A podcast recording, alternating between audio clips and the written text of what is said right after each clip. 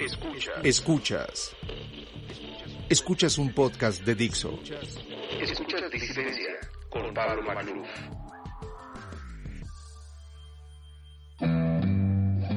Ser parte de la sociedad no significa pensar como las mayorías.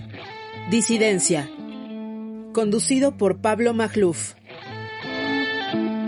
Stephanie Enaro es internacionalista por el Tecnológico de Monterrey y maestra en geopolítica, territorio y seguridad por la Universidad de King's College London en Inglaterra. Es miembro del Consejo Mexicano de Asuntos Internacionales, COMEX, desde 2018. Queridos amigos, bienvenidos a un episodio más de Disidencia. Yo soy Pablo Magluf y en esta ocasión estoy con Stephen Aro. Ustedes ya la conocen, es internacionalista, maestra de la Ibero, es columnista en El Economista y además miembro de Comexi. Steffi ha sido comentarista durante varios años en temas de política internacional y en esta ocasión la invité porque queremos hacer un episodio más o menos conclusivo sobre la guerra de Afganistán. Conclusivo entre comillas, porque no sabemos bien a bien qué vaya a pasar ahí. Es una zona muy convulsa, pero bueno, estamos hablando sobre todo de la incursión estadounidense. Vamos a hacer una evaluación general ahora que se dio la salida con sabor a derrota. Querida Steph, bienvenida a Disidencia, gracias por estar aquí. Hola Pablo, muchas gracias por la invitación. Es un honor estar en este podcast. Oye, bueno, pues Steph, eres especialista en geopolítica y a mí me gustaría empezar por ahí. Digo, no todas las guerras valen la pena. Y también es cierto que hay guerras que sí valen la pena, ¿no? Yo creo que esa idea del falso pacifismo es errónea. Hay guerras que valen la pena lucharse. Y pues la primera pregunta que yo te haría es, ¿cuál sería tu posición respecto a Afganistán, respecto a la incursión estadounidense en Afganistán? En estos 20 años, ¿valió o no valió la pena? Pero Pablo, ya si nos vamos al aspecto filosófico, yo te diría que a veces para ganar la paz hay que perder la guerra, pero que en este caso tampoco fue cierto, porque todo lo que construyó Estados Unidos durante los últimos 20 años no duró más allá de 10 minutos después de que se fueron.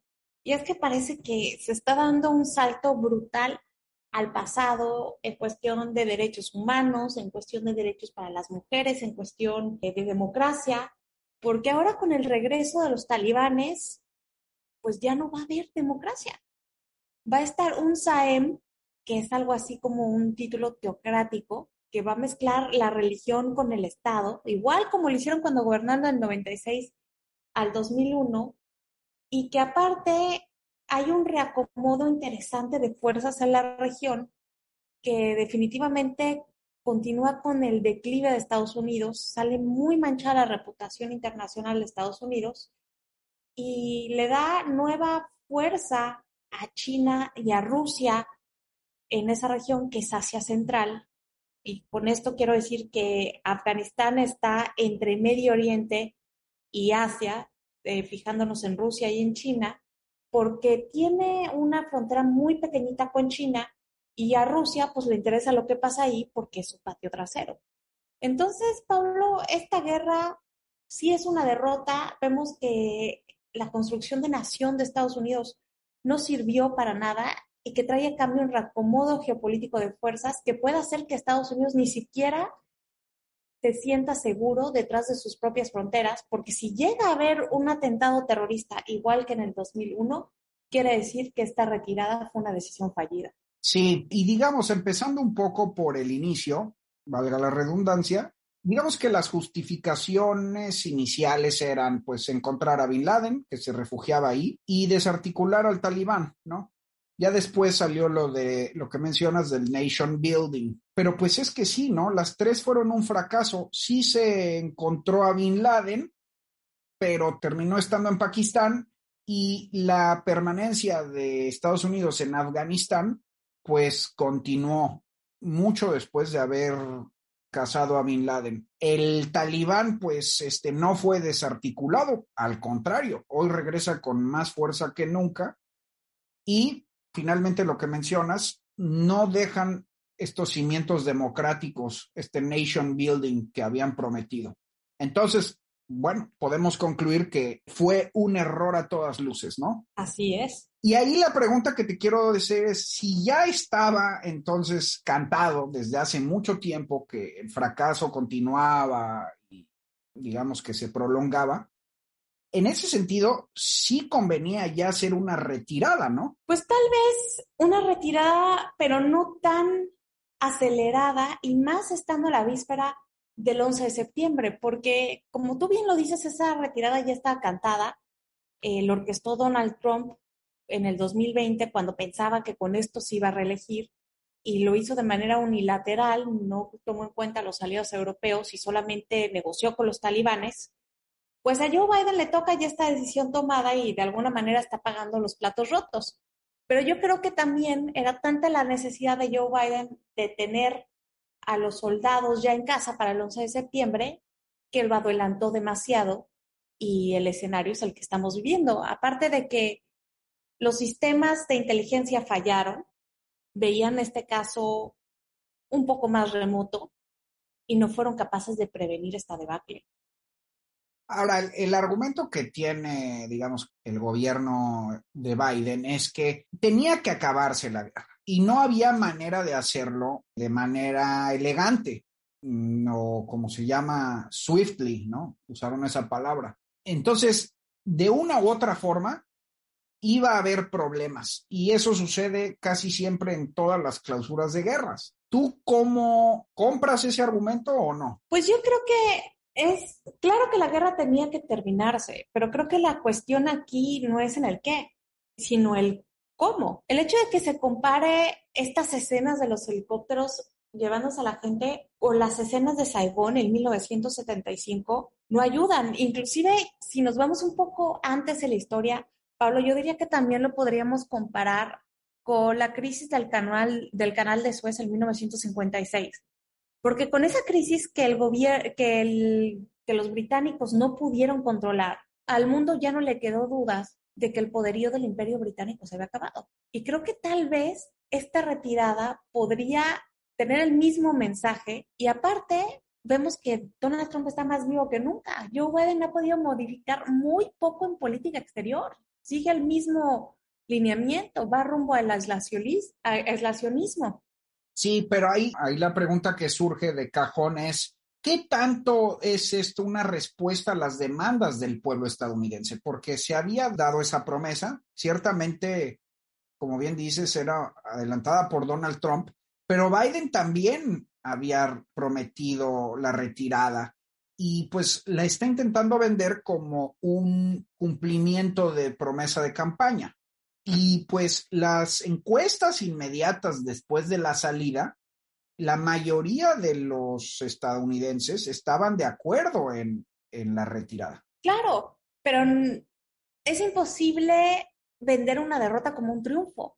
Vemos que, por ejemplo, en los días posteriores, en encuestas como la de Real Clear Politics, nos mostraban que solamente el 49% de los estadounidenses aprobaban la gestión de Biden se había desplomado notablemente, más de siete puntos, y no hay que olvidar que él llegó a la presidencia como el candidato más votado. Entonces, obviamente, esto pudo haber sonado como una muy buena promesa de campaña, tanto para Trump como para Biden, pero los hechos, el cómo se cumplió está pesando. A nadie le gusta saber que perdió. Sí, Ahora, Steph, llévanos un poco al interior del fracaso estadounidense. O sea, por un, primero quisiera preguntarte sobre el lado estadounidense. ¿Qué falló en estos 20 años? ¿Por qué no pudieron construir nación? Y ya después, si quieres, comentamos del lado afgano. ¿Por qué en un país como Afganistán no había las condiciones tal vez propicias para hacerlo? Pero, ¿qué fue lo que le salió mal a Estados Unidos? porque estamos hablando de 20 años, estamos hablando de cuatro presidentes, ¿sí? O sea, no se trata de un mal presidente o de un mal líder en política exterior o de un general con visiones equivocadas por aquí o por allá. Estamos hablando ya de cuatro lustros, ¿no? Política exterior fallida en la región, porque además, pues obviamente hay que añadir a Irak. Entonces ahí, si nos pudieras llevar un poco por el proceso del fracaso desde el lado de Estados Unidos, ¿qué fue lo que falló? Pero yo creo que acabas de tocar una palabra clave cuando empezaste con esta pregunta. Mencionaste la palabra construir. Y yo creo que a los estadounidenses se les olvidó justamente cómo construir. Si tú empiezas a construir una casa, empiezas de abajo hacia arriba. Lo primero que tienes que asegurar que esté firme son los cimientos. Y los estadounidenses comenzaron a construir la nación afgana de arriba para abajo.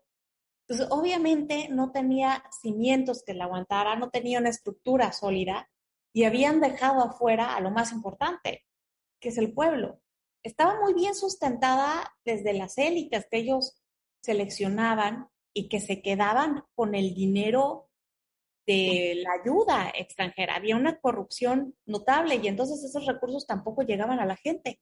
Entonces creo que el principal problema fue que no supieron cómo construir. Y del lado afgano, yo creo que lo que falló fue que no se abogó por un cambio de cultura. Por ejemplo, me voy a centrar en el tema de las mujeres. Eh, con la ley Sharia, pues obviamente no pueden ir a la escuela, ni trabajar, ni pintarse, ni salir sin estar acompañados por un hombre, este, y en eso provoca que las violen, que las maltraten y que no puedan hacer nada.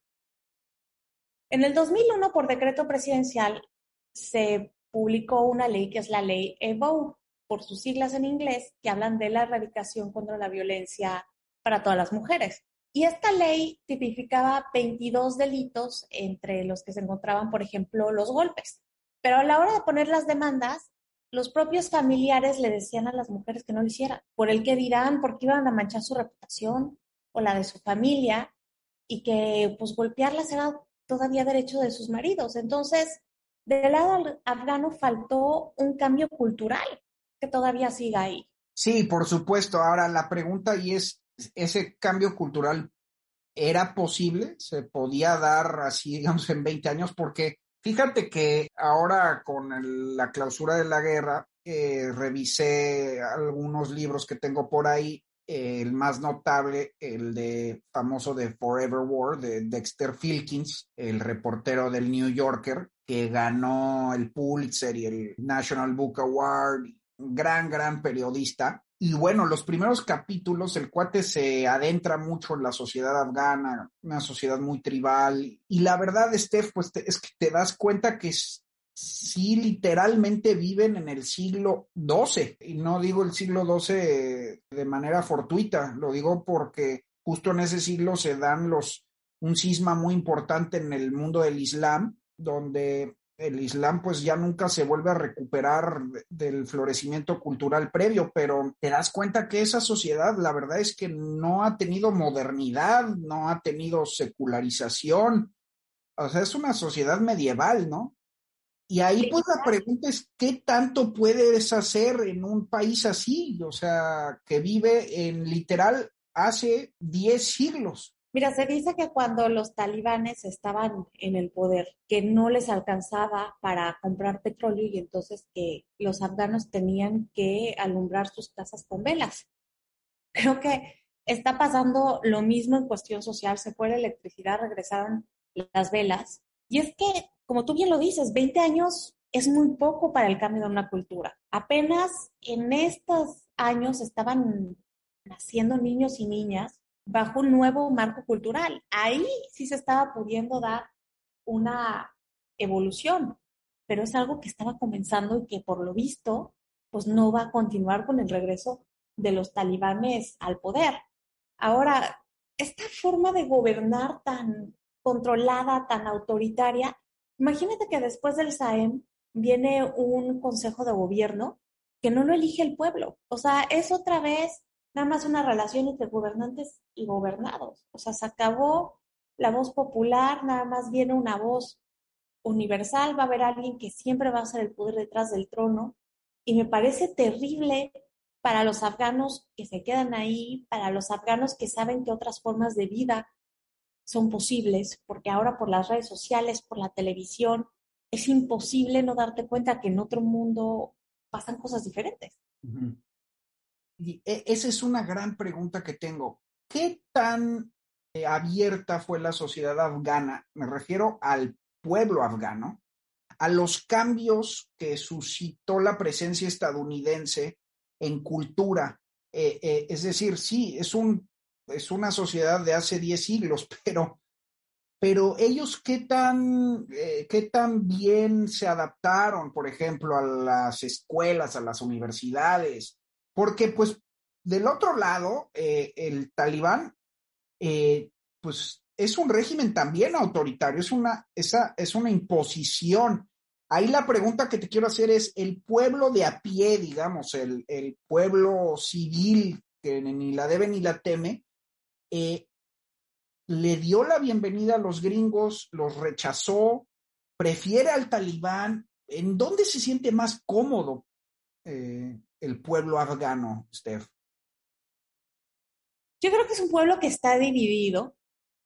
Eh, creo que cuando llegaron los estadounidenses, para muchos sí fue una señal de progreso. Te puedo decir que esta señal de progreso se puede medir en el hecho de que el 37% de las mujeres del país en este momento ya saben leer y escribir. Y eso antes no pasaba. Y eso es una idea occidental que se adoptó de una manera bastante fructífera pero siempre quedaron personas que sintieron que estaban bajo el yugo de un gobierno extranjero, de un modelo de vida impuesto y que no era el suyo, que era una especie de usurpación. Y tal es así que cuando llegaron, pues vimos escenas de varias provincias donde lo estaban celebrando. Y hoy precisamente esas dos realidades en las que está atorado Afganistán, pues permanecen latentes están los talibanes, pero también está el Estado Islámico y también está la resistencia del gobierno afgano a manos del hijo del general Massoud, que están ubicados principalmente en la provincia de Bashir, que se niega a caer y ellos están sumamente occidentalizados porque tanto su padre como él estudiaron en Inglaterra.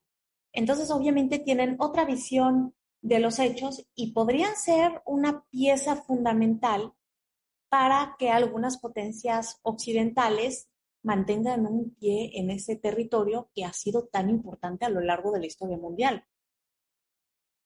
Sí, exacto, porque pues Estados Unidos no es el único en haber fracasado, ¿no? Ya sabemos que los ingleses también fracasaron, luego los soviéticos, y de hecho, pues ahí lo más irónico es que el talibán surge del financiamiento gringo a, la resistencia antisoviética, ¿no? O sea, en realidad es muy irónico porque los, de alguna forma, los gringos son los que terminan engendrando a los talibanes, ¿no? Sí, y justamente por eso el talibán ha jugado diferentes papeles a lo largo de la historia. Como tú bien lo dices, cuando se trataba de derrotar a los soviéticos, pues los talibanes eran los buenos, Estados Unidos los apoyaba.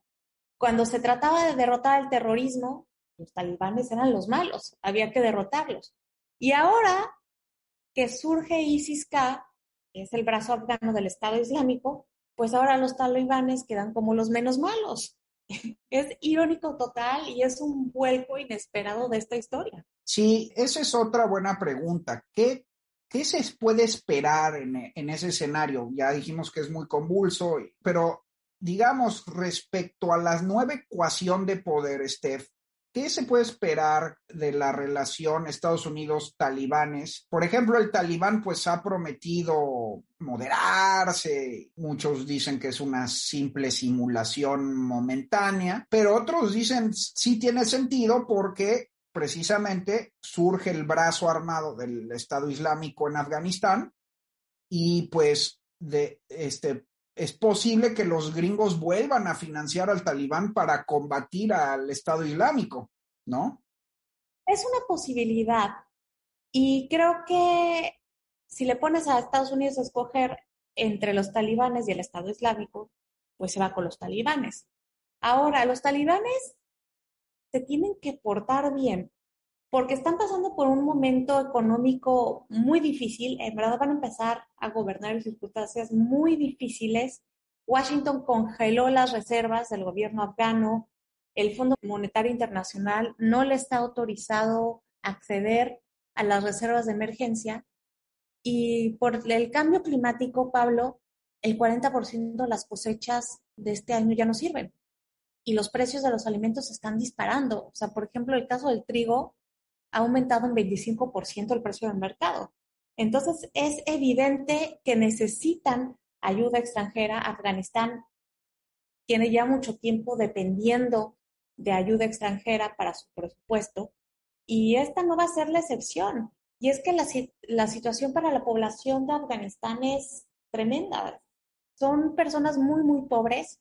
Un tercio de la población vive con menos de dos dólares al día y también ese mismo tercio está en una posición de inseguridad alimenticia, según la ONU. Oye, y a esa luz, ¿cómo ves, digamos, ahora la posible incursión post-estadounidense de los actores que mencionabas? Primero, pues el posible regreso de Rusia, ¿qué tan verosímil ves eso? Y el más importante, tal vez, el que más especula, el que algunos juzgan incluso inminente, es el de China. En pocas palabras, ¿cómo ves las condiciones para que estos dos actores, digamos, que tomen el escenario? Yo veo difícil que tengan una posición más allá de los esfuerzos diplomáticos. Primero, porque el, poder económico de Rusia no es el mismo de la Unión Soviética y aún así va a estar interesado en lo que pase en el país porque es su zona de influencia natural pero no tiene tanto poder como antes. Y del lado de China, obviamente les interesa esta relación, tienen que mantener buenas relaciones porque hay musulmanes en la provincia de Xinjiang que para ellos ha sido un dolor de cabeza y no quieren que los talibanes los financien, los ayuden a fortalecerse. Entonces, eh, van a mantener buenas relaciones y hay que tomar dos lecciones de la historia. La primera es que después del episodio Vietnam, pues el mundo pensaba que iban a llegar los rusos y se iban a adueñar de Vietnam. Eso no pasó. Tampoco creo que vaya a pasar aquí. Y el ejército chino, pues no tiene experiencia en el exterior. En ese sentido, Estados Unidos sigue siendo ahí muy superior. Creo que pueden brindar ayuda económica, ayuda en cuestión de alimentos, sí, pero nada tan robusto en el corto y en el mediano plazo. Oye, a ver, y eso digamos que me provoca un poco la duda de, em, habías mencionado un poco ya, eh, aludido un poco a la idea esta de la decadencia estadounidense. O por un lado dijiste, pues este, esta salida abrupta, mal hecha, tiene sabor a derrota, pero por otro ahora dices que, digamos que Estados Unidos sigue siendo la potencia, es un mundo tal vez unipolar todavía, no parece haber una potencia emergente, digamos un parangón en términos militares, bueno, ni se diga. Entonces, ¿cómo ves la salud del imperio estadounidense? Digo, ahí obviamente eh, podemos decir que decadencia no necesariamente quiere decir muerte, ¿no? Pero tú cómo ves Estados Unidos en este momento? Pues muchos sí, ya francamente cantan el declive del imperio, otros dicen, no, hombre, ¿cómo crees? Este, Estados Unidos es todavía la superpotencia por muchos años por venir. ¿Tú qué fotografía tienes? Yo creo que el análisis de la decadencia de Estados Unidos va más allá del momento de Afganistán. Afganistán es una pieza del rompecabezas. Yo sí creo que estamos viendo el declive de Estados Unidos. Obviamente, si me preguntas mañana que sigue siendo la primera potencia mundial, te voy a decir que sí, pero al mismo tiempo también te diría que ya no tiene la misma fuerza de antes. Es como si se estuviera desinflando poco a poco y va a llegar un momento dentro de la próxima década, no creo que después, en donde China ya se, ya se consolide como la primera potencia. Lo primero que hay que notar es que la pandemia ha sido un escenario perfecto. Mientras China cierra el 2020 con un crecimiento del 2%, Estados Unidos cierra con una contracción del 5%. China logra controlar la pandemia rápidamente. Estados Unidos sigue siendo uno de los países más afectados por la pandemia y con eso gira la incertidumbre al torno de su economía. De hecho, Goldman Sachs le recortó la expectativa de crecimiento habían dicho que iba a crecer un 8.8 y terminaron diciendo que tal vez iba a crecer un 6.5. Entonces, esa es parte. También tenemos que tomar en cuenta la emergencia de las monedas digitales, el yuan digital que está siendo lanzado con el pretexto de que el efectivo puede ser una forma de contagio, pues cambia el centro geopolítico. Es una transacción que solamente va del Banco Central de China a los usuarios, que es mucho más barato, que ya varios países lo están siguiendo y que con él viene la emergencia de nuevas instituciones financieras, de la misma manera que Estados Unidos las creó después de la Segunda Guerra Mundial. Ahora, el incidente de Afganistán es obviamente una derrota notable en política exterior que viene a complementar esta noción de decadencia. De hecho, aquí en el continente americano y tal vez un poco en Europa sí los vemos fuertes, pero la imagen que tiene Joe Biden en Asia es totalmente la contraria. La imagen de él cayéndose por las escaleras, el gobierno chino se encargó de difundirla a todos los lados. Esa es la imagen que tienen de Joe Biden, de una persona que es torpe, que se cae, que se queda dormido, que ya tiene, que ya es una persona de edad y que no está apta para gobernar. Y también es la misma imagen que están difundiendo los rusos por el mundo. Entonces creo que este declive empieza con Donald Trump por las decisiones que toma, por la retórica aislacionista que toma para su país y que ahora continúan con Joe Biden. Y es que no es que Joe Biden no quiera cambiar el rumbo, sino que la realidad tiene demasiada inercia y no le está permitiendo cambiarla. Qué, interesante esto que mencionas, porque esa imagen de Biden es exactamente la misma que también difunde la derecha gringa, o sea, Trump, ¿no? Sí, sí, sí, exacto, es la mismita. Inclusive si tú te pones a ver las noticias de Australia, saquen esas imágenes, o sea, está perdiendo ya hasta Australia. Entonces hay una división del mundo de una potencia que se está desinflando y fíjate, vemos por ejemplo la historia, ¿no? Esta guerra de Troya, cómo el caballo de Troya pues eh, los destruye desde adentro, un imperio se destruye desde adentro. Y lo mismo está pasando con el coronavirus. Obvio, no le voy a entrar a las teorías de conspiración de que fue creado, no lo creo, pero es un imperio que se está destruyendo desde adentro entre tantas variantes, Pablo, está siendo muy difícil de frenar esta pandemia. Sí, pero a la vez también fue como que la oportunidad para desplegar todo un ejercicio de, ciencia, innovación, vacunas. Estados Unidos está exportando vacunas a todo el mundo. Es una de las naciones más vacunadas. Bueno, para empezar, es la que inventó las vacunas, ¿no? Digo, junto con otros países de Occidente, pero comandados por Estados Unidos, ¿no? Las grandes eh, universidades, las grandes farmacéuticas, y al mismo tiempo, pues ahí se está empezando a recuperar la economía. Y bueno, ahí lo que dicen un poco los apologistas del imperio es, pues es que estas, este, temblores son normales también en la historia de Estados Unidos, particularmente en las sociedades abiertas. Digo, Estados Unidos también cayó en Vietnam, también le fue muy mal en la crisis de Irán, también le fue muy mal con Cuba, le fue muy mal en Guatemala, le fue muy mal en Filipinas.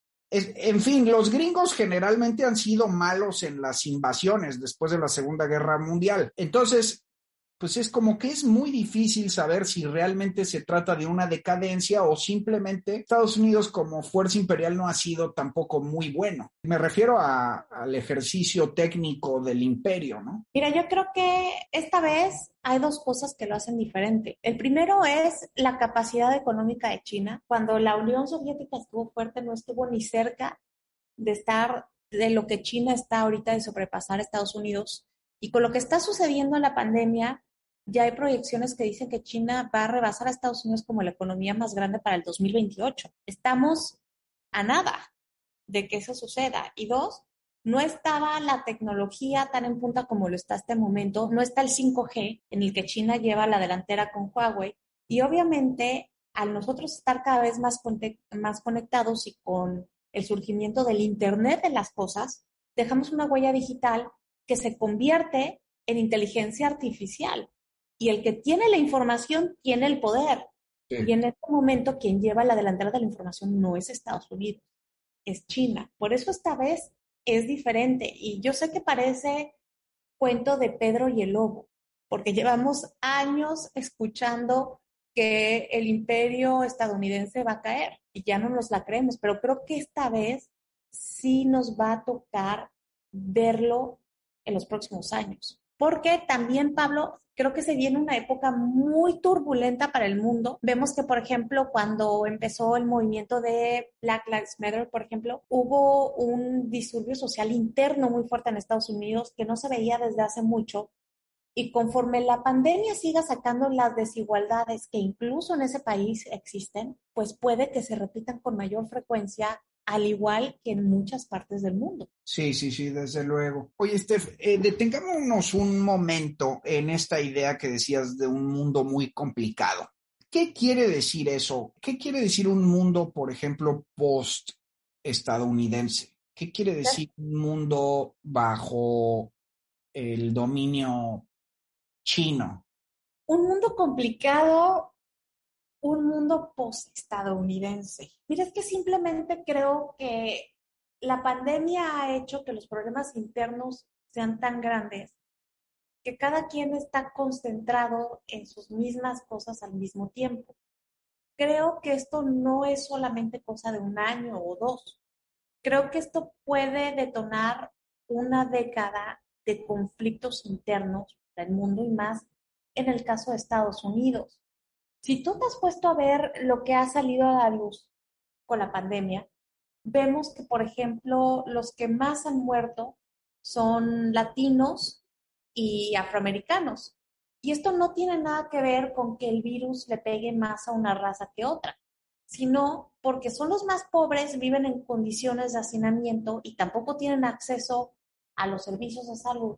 Pues obviamente se incrementa el número de víctimas. Entonces vemos que el sueño americano no les ha llegado a todos. Esto genera resentimientos. También vemos que pues la morfología de los estadounidenses están cambiando.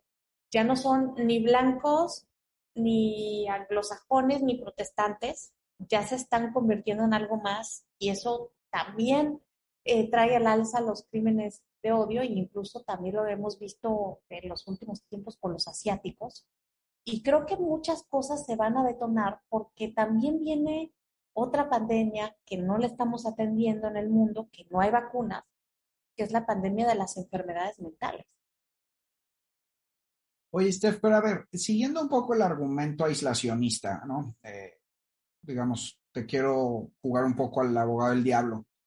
Eh, o sea, para mí Estados Unidos es una fuerza benévola en el mundo y la verdad es que yo prefiero que sea el imperio sea Estados Unidos a que sea otro, un régimen autoritario, ¿no? Como el chino o el ruso, ni de chiste, pero también es cierto que la guerra perpetua es muy costosa, ¿no? O sea, Estados Unidos lleva pues en guerra prácticamente desde la Segunda Guerra Mundial Fíjate que ahí yo recuerdo haber conocido a unos chavos, unos Marines que venían justamente de Irak, por ahí del 2009, los conocí en Israel y uno de ellos venía verdaderamente mal de la cabeza, o sea, enajenado, ya abstraído totalmente. O sea, se notaba que tenía un, el famoso estrés postraumático de guerra, eh, empastillado todo el día.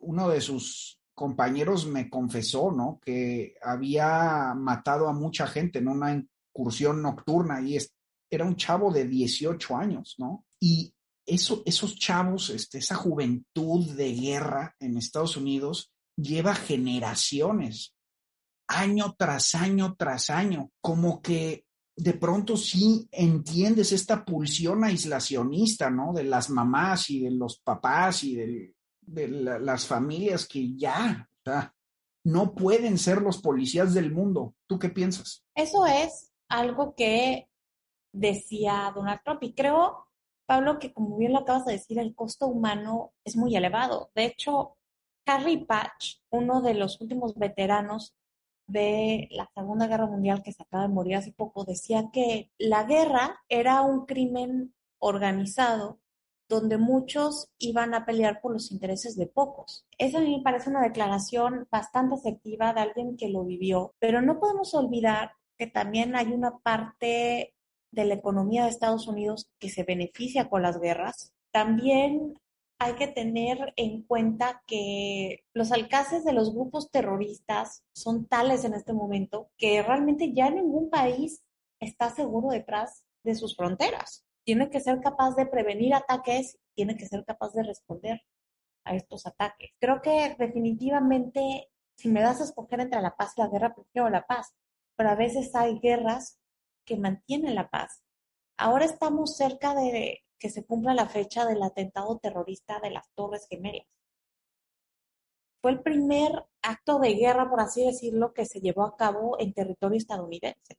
Siempre los estadounidenses eran los que iban a invadir el territorio de alguien más. Es una cicatriz notoria en la historia de, de esa nación. Y ahora que se tenga el sabor de la derrota de Afganistán y que hayan muerto 13 soldados más en las explosiones del aeropuerto de Kabul cuando no moría ni uno desde febrero del 2020, obviamente va a dejar pensando a muchas personas, pero sobre todo creo que va a dejar un cierto sentido de tristeza. Y te quiero preguntar, ¿cómo queda en particular la región del Medio Oriente? O sea, ya hablamos de Afganistán, que está un poquito al lado, más tirándose hacia Asia, como bien aclarabas, pero pues ahí está la otra famosa guerra de ese momento, ¿no? Que fue Irak. Yo te quiero preguntar, pues sigue, sigue la guerra civil en Siria, están difíciles las cosas en Irán. ¿Cómo queda ese escenario? ¿Cómo queda eh, la posición, por ejemplo, de Israel? ¿Qué podemos augurar sobre el terrorismo, sobre la proliferación de los grupos extremistas precisamente, como bien dices, a 20 años de aquel ataque. ¿Qué podemos esperar de esa región? Es una región que está inmersa en muchos conflictos. A principios de este año hablábamos de pues el conflicto entre Israel y Palestina, ¿no? En la franja de Gaza. Pensamos que se iba a llevar una guerra a otro nivel. Al final, afortunadamente, no pasó, pero aún con baja intensidad, las fricciones siguen, las fronteras, sigue el envío de cohetes, también a veces se incluye al Líbano en la ecuación. Tenemos que, por ejemplo, los grupos terroristas, pues no solamente han encontrado un refugio en Afganistán, también lo han estado en, en Pakistán y Pakistán es, una, pues un país que varios países que están contra Estados Unidos, pues lo han de alguna manera financiado porque le hace contrapeso a India, que India es el país con el que Estados Unidos quiere eh, controlar Asia. Y de hecho ya ni siquiera habla de un Asia-Pacífico, habla de un Indo-Pacífico. Y en el caso del Medio Oriente, creo que definitivamente eh, los papeles, por ejemplo, de Arabia Saudita y de Qatar van a ser claves para mantener la estabilidad en la región que creo que va a ser difícil, Pablo, porque es una región que vive del petróleo. Y desde que estamos en pandemia, pues los precios del petróleo han bajado porque ha bajado el consumo de las gasolinas. Ya cada vez nos trasladamos menos, seguimos pues la mayor parte guardados en casa y esto hace las condiciones económicamente difíciles para la región. Sí, en efecto, ahí el, el, asunto que quisiera tocar es qué tan probable ves, por ejemplo, un pues nuevos ataques, ¿no? En Estados Unidos, en Europa. Es decir, la pregunta de remate es, no se ha ganado la guerra contra el terrorismo, ¿no? Tal vez es inganable, ¿no? Es, tal vez es imposible de, de librar, de ganar creo que esto que acabas de preguntar es fundamental. De alguna manera, con la retirada estadounidense, con el atentado suicida, con las subsecuentes explosiones, es como si no hubiera servido de nada esta, luz, esta lucha, como si se reviviera tal vez un poco la doctrina Bush de estás conmigo, estás contra mí, Occidente contra el mundo del Islam. De alguna manera se reabre esa premisa y creo que esa explosión fue más allá del aeropuerto de Kabul. Creo que también tocó el corazón de Occidente porque salieron humillados los, los británicos, los franceses, los demás aliados. Y esto les pega a ellos, Pablo, porque en el 2015, no sé si recuerdes, que hubo atentados terroristas muy fuertes en Francia. De hecho, en París hubo uno en el Bataclan, que era un lugar de, de conciertos. Y seguían una lógica que hasta ese momento no se había dado. Ya los atentados suicidas no tenían fines políticos. Ya iban contra cualquier persona, en cualquier lugar, en cualquier momento del día. Entonces eso era el verdadero terror porque era un atentado en contra de la población civil. Creo que de alguna manera podemos ver episodios similares a ese. El Estado Islámico prometió que iba a, acabar con Occidente y creo que el terror es una manera de hacerlo. Y sin alguien que se encargue de acabar esos grupos terroristas, creo que muy fácil podrían reagruparse y crecer. Ahora bien, como que, o sea, si te entiendo bien, Steph, tú abogarías por una suerte de presencia permanente de Occidente en esa región, cueste lo que cueste, tarde lo que tarde, de alguna manera, pues sí, tener que desarticular a todas estas redes por tiempo indefinido.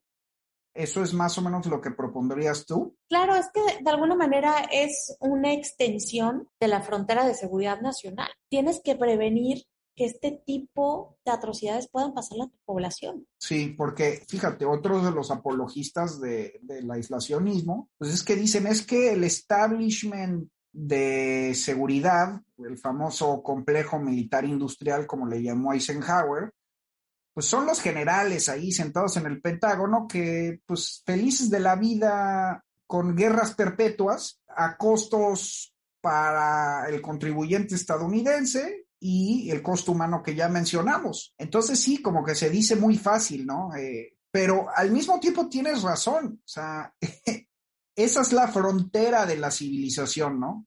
Que, que, y vamos a tocar este tema, incluye a México, ¿no? Incluye a todos nosotros, porque pues no nos queremos imaginar un mundo que no sea democrático, que no sea, que no soplen los vientos de la libertad. Pero ahí está esa paradoja, quiero decir. Mira, y es que creo que México es un país que desgraciadamente tiene el autoestima nacional muy bajo. No nos creemos importantes, pero nuestra posición geográfica nos hace importantes. Estamos dentro del área de influencia natural de Estados Unidos y cualquier persona que quiera dañar a Estados Unidos puede hacerlo fácilmente desde México. O también nos pueden dañar a nosotros para causar caos en la región y que la afecte a Estados Unidos. Incluso, Pablo, no sé si te acuerdas que en uno de los videos que sacaba el Estado Islámico y que lanzaba sus amenazas para Occidente, aparecía México. Y creo que no debemos pasarlo por, por alto. Somos un país importante en términos geográficos y esos lo tenemos que tener muy presente. Ahora, la verdad es que, mira, si, si eh, no fuese Estados Unidos, no hay muchas más piezas para Occidente, ¿verdad? Es decir, digo, Gran Bretaña ya fue imperio, sigue siendo muy fuerte, pero bueno, no se puede considerar. Francia ya no se diga, ¿no? Siempre además ha sido militarmente muy inferior. Alemania no está armada. La OTAN está desarticulada también ya cada vez más deteriorada. No sé tú qué piensas sobre eso también, eso te lo quiero preguntar. Es decir, ¿cómo quedan las relaciones en Occidente, las alianzas transatlánticas, eh, Europa, Estados Unidos, desde, pues, no solo la luz de esta salida, sino desde quizá desde Trump, ¿no? ¿Qué, ¿Qué tan fuerte ya no solo es Estados Unidos, sino qué tan fuerte está Occidente? Parece que tú hablas de que estamos ante una decadencia de todo Occidente, ¿no? Definitivamente. Yo creo que estamos en un momento G0. No hay ni G20, ni G7, ni G2. Estamos en un G0 porque después de Afganistán, todo el mundo está por su lado, ¿no? No hay un trabajo en equipo, no hay un orden. Y la relación transatlántica yo creo que se acabó de romper. O sea, empezó primero Trump con sus desplantes. Luego, los europeos se sintieron muchísimo cuando Trump fue y negoció con los talibanes de manera unilateral y ni siquiera los tomó en cuenta. Y ahora Biden sale con la retirada y pues tampoco los toman en cuenta.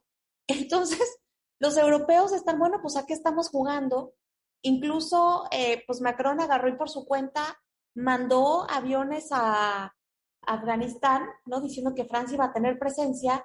Y es que Macron, a pesar de que Francia ya fue potencia, pues trae muchas ganas de que Francia vuelva a ser un imperio, pero como tú bien dices, no la alcanza. Entonces creo que estamos en un momento complicado porque es un G0, estamos ante un desorden mundial. Qué bárbaro, Steph. Pues te agradezco muchísimo haber venido a Disidencia. De veras que agradezco mucho tu claridad, tu elocuencia. Creo que dejaste pues el tablero muy claro. Bueno, dejaste claro que el tablero está muy complicado, pero yo creo que la audiencia va a agradecer muchísimo tu explicación sobre cómo queda el mundo la verdad que a mí me deja muy preocupado, ¿no? Y bueno, pero tenemos que atender tus advertencias y si me permites, pues este, abrirte de una vez la invitación para seguirte invitando como especialista internacionalista acá a disidencia. Claro que sí, Pablo, con muchísimo gusto. Oye, bueno, dinos en dónde te podemos seguir, dónde te pueden seguir los escuchas, porque también eres eh, ávida en redes sociales y para que ellos estén enterados de tus análisis y artículos. Claro que sí, me pueden encontrar en Twitter como arroba enaro Stephanie, enaro es con H, en Facebook estoy como Stephanie Enaro, en Instagram como steph.enaro y también tengo mi canal de YouTube, está como Stephanie Enaro, en donde subo capsulitas con temas de coyuntura para que todos lo podamos entender. Bueno, pues ahí la tienen, queridos amigos. Stephanie Enaro, magnífica conversación sobre Afganistán. Yo soy Pablo Macluf. Hasta la próxima.